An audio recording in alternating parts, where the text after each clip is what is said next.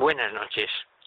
En Granada el Madrid ha dado un paso importante para el título. Además, ha mejorado claramente. Hasta ahora jugaba mal, pero ganaba.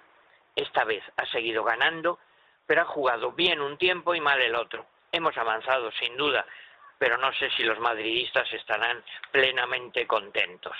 El primer tiempo ha sido primoroso. Acertó Zidane con los cinco centrocampistas. He recordado la frase de don Pedro Escartín.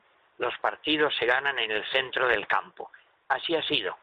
También me he acordado de los que decían que Mendy no tiene categoría para jugar en el Madrid.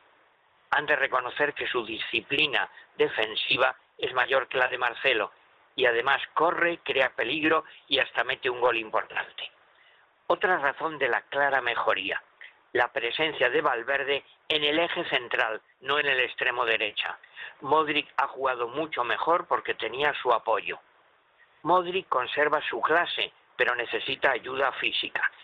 Próxima temporada se impone, creo, darle a Valverde la confianza y la responsabilidad de llevar el mando del equipo desde el centro.